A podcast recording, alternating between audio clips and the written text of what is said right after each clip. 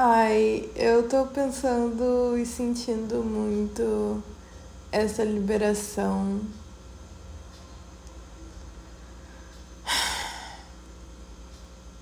Eu não preciso tentar me defender ou me explicar a cada frase, afirmação e atitude que eu tomo, principalmente nesse momento presente, onde eu de fato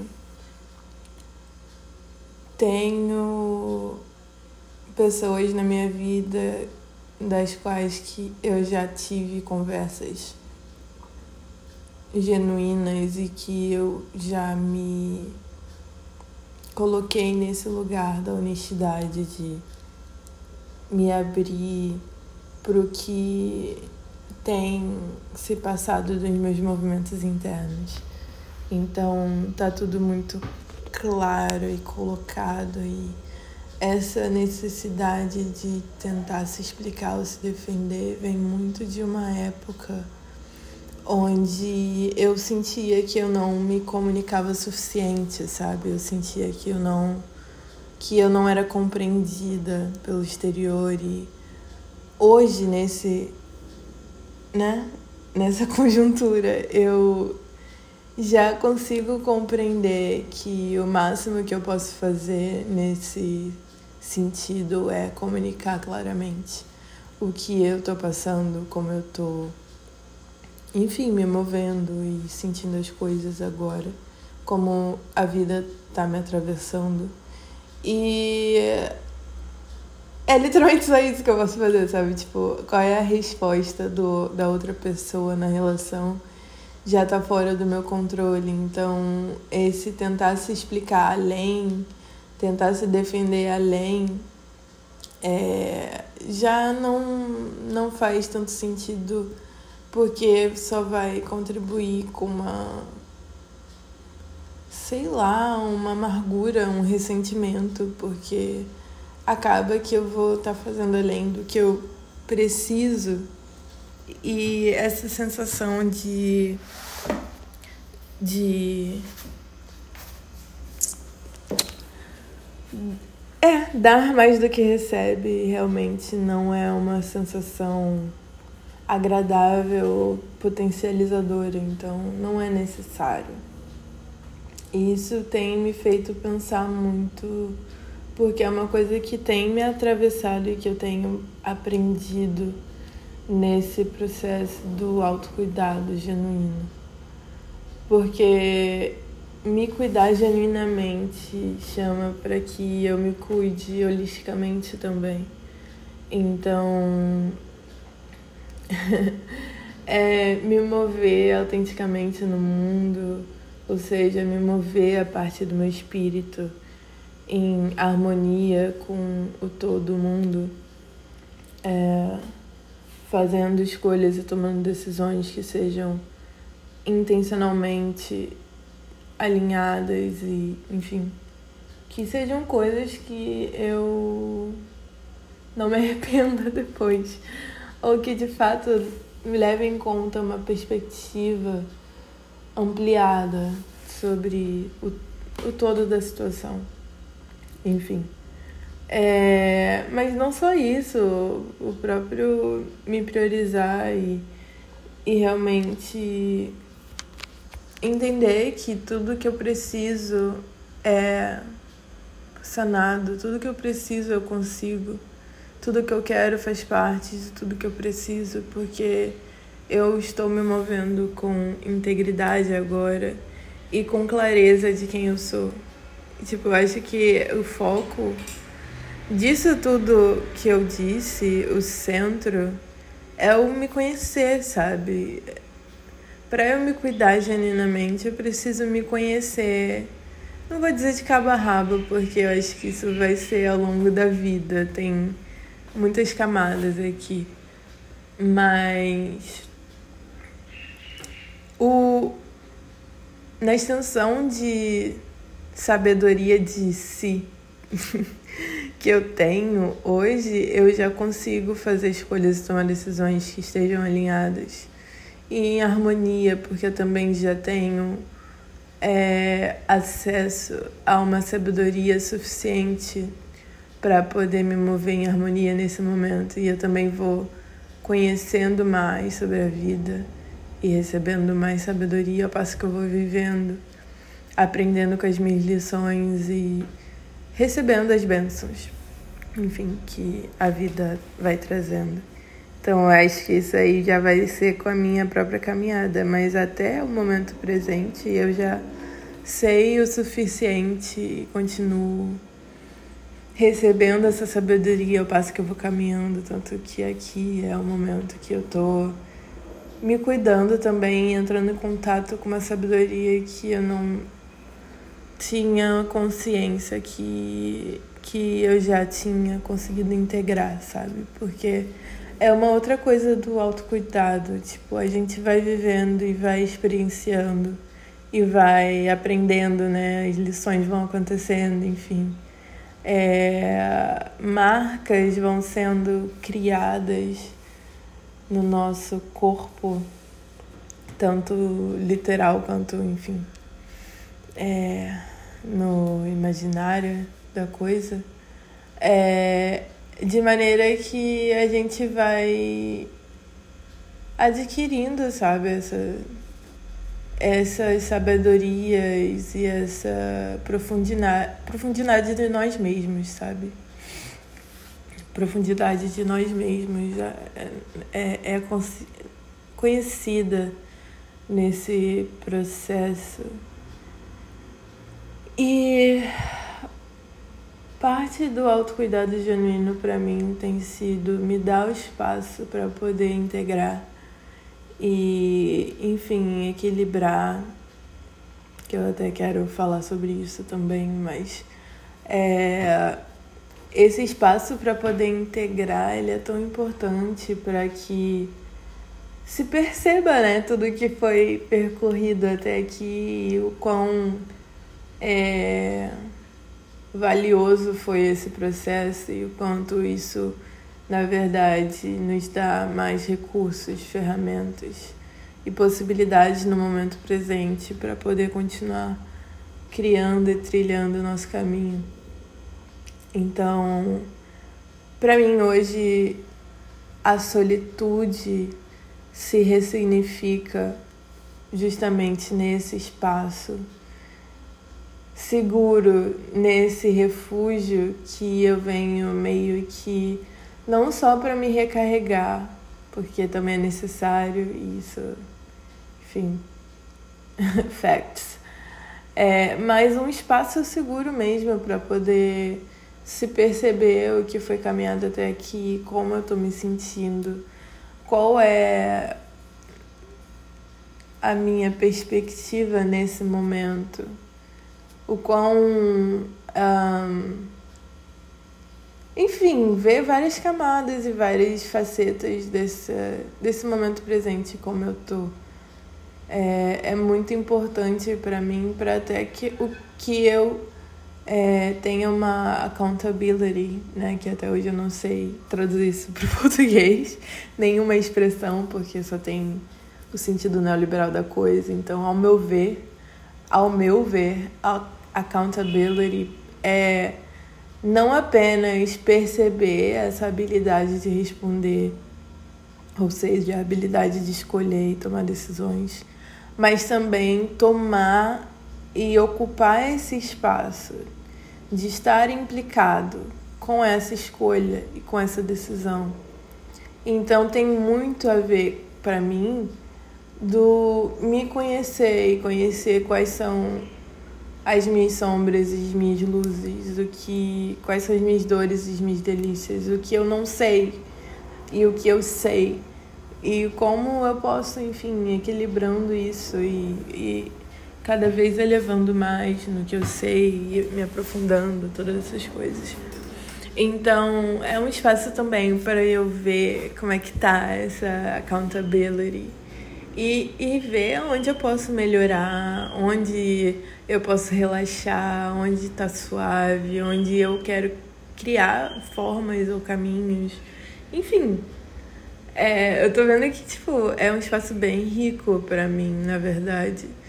É, quando não tá perdido em todas essas lógicas da sociedade do que é, é o normal, sabe? De, de uma pessoa com uma certa idade no mundo. É, eu sinto muito esses atravessamentos de, tipo, morar no Rio de Janeiro, que é uma cidade bem festiva, não sei o quê, de ser uma mulher jovem de 22 anos e tal. E essa coisa de, enfim, é a idade para socializar, não sei o quê. E uma pressão interna também, porque às vezes eu fico, poxa, eu não tô saindo há mó tempão, tá ligado? Com os meus amigos, não sei o quê. E, e, entender quais são os meus limites também nisso, e aceitar, um processo de aceitação muito grande, ou esse cuida, autocuidado genuíno, porque ao passo que a gente vai percebendo, né, o que a gente ainda precisa trabalhar, né, é uma humildade também de ver que, poxa, tá, eu tenho esses pontos fracos aqui também, mas eu também tenho esses pontos fortes pra caramba aqui que eu sei que isso faz valer a pena ter uma relação, uh, manter uma relação nas duas partes e, tipo, como eu falei,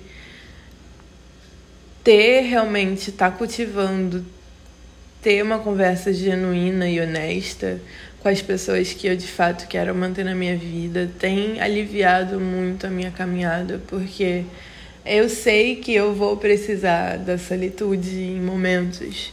Alguns vão ser mais intensos do que outros e é, isso é uma coisa que me acompanha desde a minha criação, sabe? Eu, eu cri, fui uma filha uh, única que foi criada também nesse espaço, tipo, a maior parte do tempo tá comigo, assim, de criança, eu e eu mesma. E isso eu, eu, eu fui aprendendo a realmente ver esse espaço como um espaço seguro para mim, que sou eu mesma.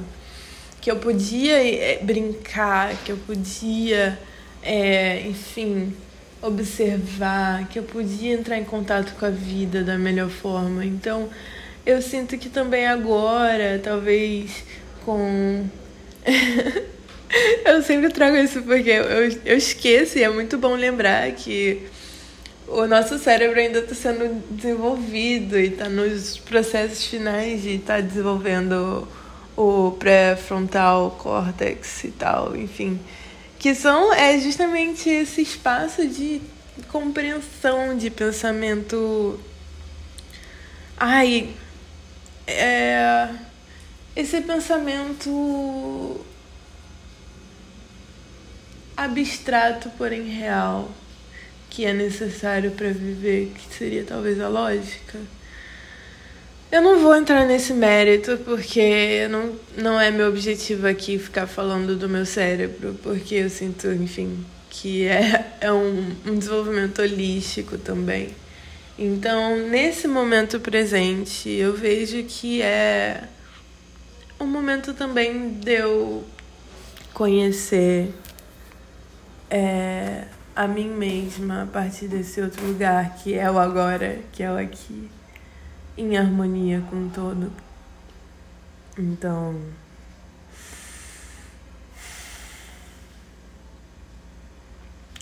O cuidado genuíno, para mim, é, tem sido muito um processo de aceitação de quem eu sou. E uma aceitação genuína de quem eu sou em todos os aspectos luz, sombra, uh, masculino, feminino, espírito e carne.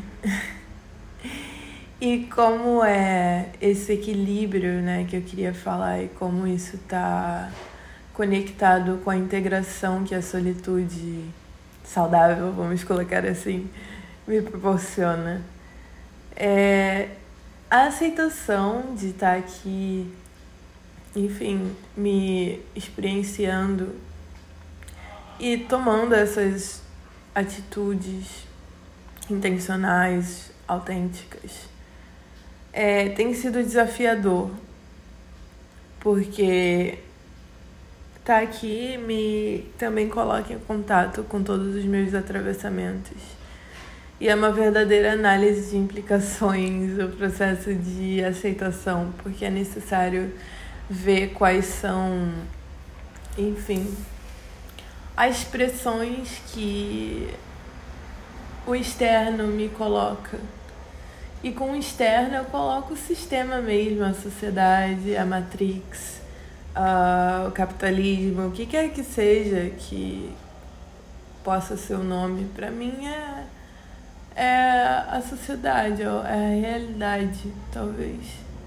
A, a própria vida. Eu não tenho ainda uma maneira de colocar isso, porque, como eu falei, eu estou num espaço de integração, então eu tô é, compreendendo, mas não necessariamente é um espaço de colocar em caixas também o que é o que, mas de percepção por si só e eu percebo os atravessamentos que eu tenho que, enfim, por motivos da minha própria profissão, tá ligado? E formação acadêmica, eu tenho acesso a termos diferentes que às vezes me ajudam, às vezes me complicam na hora de compreender. Mas nesse espaço pessoal aqui agora, eu vejo como de fato os atravessamentos que são talvez energias que atuem também nessa caminhada, sabe? Então, perceber isso para mim, integrar que isso vai fazer parte da minha existência, tipo o fato de eu ser uma mulher negra, o fato de eu ser estrangeira, o fato de eu ser, enfim, espiritualizada, let's say that. O fato de eu ser intuitiva, o fato de eu ter as características que eu tenho.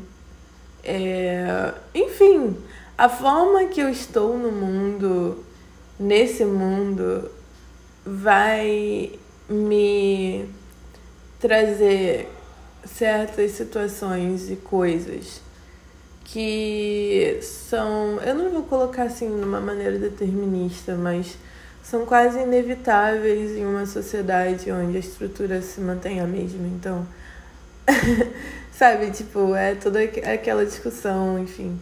É, quando a estrutura se mantém a mesma, enfim, todos os poderes institucionais vão continuar é, atuando e essas relações de força continuam, enfim, existindo, é, eu vou me deparar com coisas que eu me dou conta e ao me dar conta eu tiro do espaço da minha não, na do meu controle, sabe? É, são coisas que eu não tenho controle sobre. Mas sim, tenho responsabilidade em como eu vou me mover a partir disso. Tipo, como eu vou responder a essas forças que estão atuando regardless, sabe? E aí entra muito o equilíbrio, porque tá, o externo tá me dando isso, mas eu preciso responder da mesma maneira. Eu posso, na verdade, sim ver as coisas de uma perspectiva ampliada e crítica. E se a gente vai colocar nesses termos e tomar escolhas é, e atitudes autênticas que também estejam alinhadas com a realidade.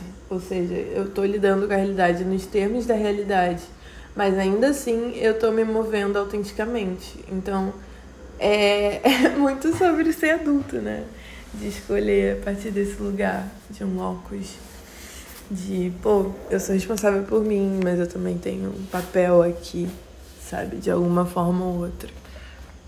E, bom, esse autocuidado genuíno me mostra a integridade também como essa possibilidade. Porque me mover em integridade me permite cultivar esse equilíbrio no meu interno e no meu externo. Porque eu sei dos atravessamentos, enfim. Eu tô ciente da macropolítica e da micropolítica e eu escolho me mover com uma ética estético-política no mundo, sabe? Usando bem os termos da análise institucional de Les Guattari, que eles falam muito sobre isso e, tipo, a filosofia de vida que eles colocam é, ensina muito você estando na academia ou não, sabe? Tipo, eu vou botar aqui um link do Razão Inadequada, que é um blog incrível com vários temas, expressões e filosofias, sabe? É, que trazem esse olhar e essa conversa com a existência. Porque filosofia como amor à sabedoria mostra como, tipo, a conversa com a vida é essencial, a conversa entre filosofia e vida, porque ao ter um amor à sabedoria e ao esse amor à sabedoria conversar com a própria existência, a gente consegue ver o aprendizado de cada passo com essa visão mesmo, tipo, é um aprendizado a cada passo. Então, para mim, pessoalmente, a filosofia é uma grande parte da minha forma de ver o mundo e de experienciar o mundo e realmente me auxilia nessa integração, até no lugar da integração diária, sabe? Porque todo dia tá acontecendo alguma coisa e, tipo, me manter sã, talvez, nessa sociedade. É... ter um olhar um pouco filosófico é importante para mim desde que eu comecei a entrar em contato com as questões sociais. Porque assim, antes de eu entrar em contato, o meu mundo era muito, sabe, florido simplesmente. E eu não precisava me importar com isso. E eu agradeço muito por ter tido essa benção de, na minha infância, eu ter tido espaço para ter uma infância sabe? Isso me ajuda muito é, na minha maneira de ver e criticar e talvez até na minha maneira de transformar o mundo e transmutar as coisas. É, mas quando eu comecei a ter acesso às questões e ver essas implicações, é, de forma bem tranquila eu consegui adentrar com, com uma certa calma nesse campo, porque foi a partir do, do locus teórico. Eu não precisei viver coisas que me acarretaram, enfim, a me deparar com as questões sociais. É, eu ponho questões sociais porque eu tô falando de, da interseccionalidade da coisa, né? E também da multiplicidade de fatores que eu não, não é o meu foco aqui falar sobre isso, pelo menos nesse episódio. É muito interessante falar episódio. É, mas aqui eu quero mostrar como, tipo, a filosofia ali naquele momento, que foi primeiro ano do ensino médio, a filosofia, a sociologia, é, logo entender o que era ética, o que era moral e também, enfim, até uma conversa, assim, nas aulas de redação, em conversa com essa aula de sociologia, pensar as questões atuais e as questões no sentido de conhecimentos gerais mesmo, um olhar mais sociológico, filosófico da coisa, me abriu para poder ter esse approach e ver é, essa. Enfim, essa parceria entre o olhar filosófico e a compreensão das movimentações sociais, sabe? E isso me acompanha até hoje. Eu vejo muito que parte desse autocuidado genuíno é ver como a forma que eu olho o mundo também vai influenciar é, na maneira que eu vou manejar isso, sabe? E, e o olhar filosófico para mim tem aparecido novamente como o fundamento da minha. Enfim, ampliação crítica do meu olhar. E eu, olha, eu tô muito nesse lugar, mas assim, não é uma questão de olhar crítico, é uma questão de poder olhar a vida. É isso que eu queria trazer, né, com a integridade. Tipo, é uma questão de olhar a vida e ver essas coisas que não estão no meu controle, que eu não posso controlar, que eu posso compreender, compreender cada vez mais claramente para que eu escolhe, né, faça escolhas é, que sejam cada vez mais autênticas, sabe? Lidando com essa realidade nesses termos, mas ainda assim me movendo eticamente, sabe? E assim eu consigo manter uma paz interior, porque eu sei que as minhas escolhas e as minhas decisões estão alinhadas, sabe? Com aquilo que eu sei. É... Enfim. E é muito interessante falar aqui dessa maneira, porque realmente é uma coisa que a gente precisa ter essa accountability porque colocando nos termos que eu coloquei, pode ir para os dois lados, sabe? Mas o que é uma ética estético-política? O que é uma ética amorosa?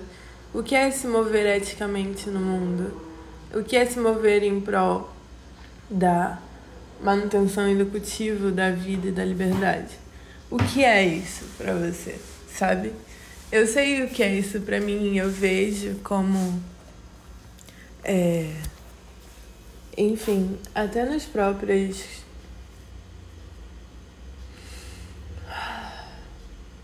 Que aí eu volto, não sei se eu falei isso aqui, mas enfim, essa coisa do questionar, né?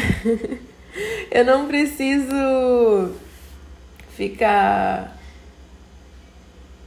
Olha só como as coisas são.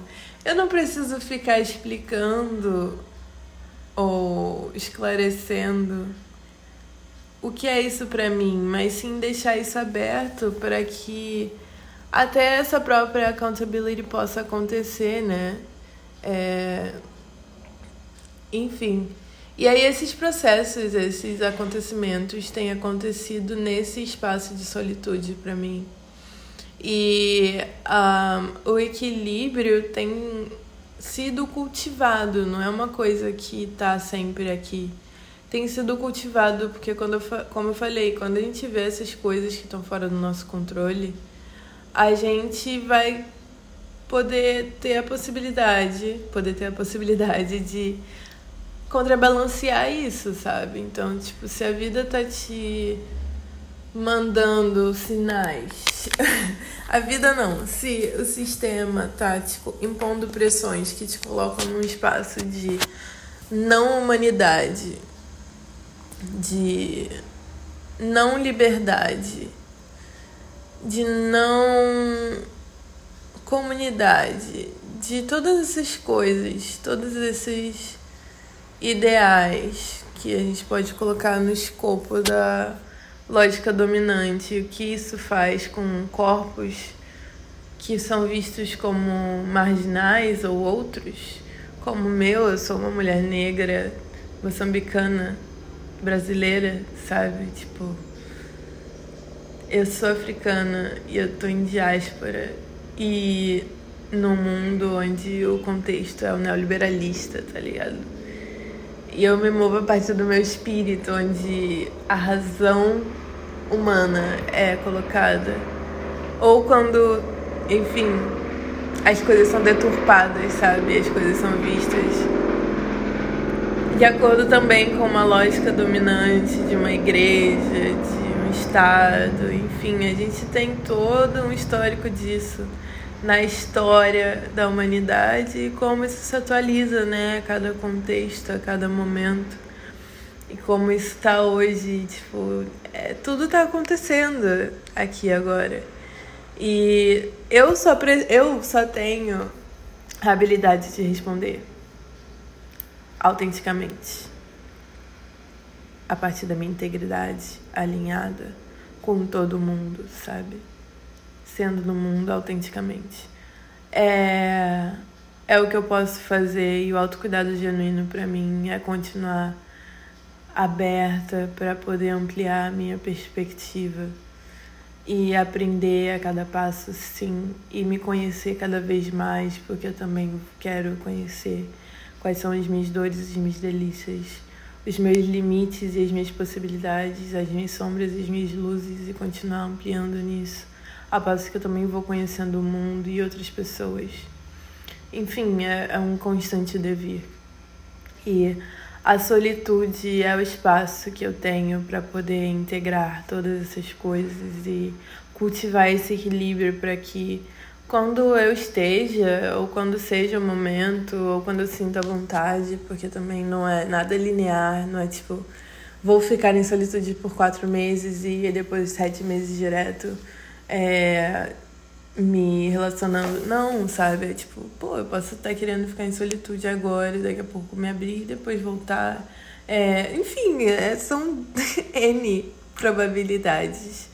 E o principal tem sido a aceitação, o respeito, a abertura para essa ampliação, para essa expansão da experiência a comunicação clara.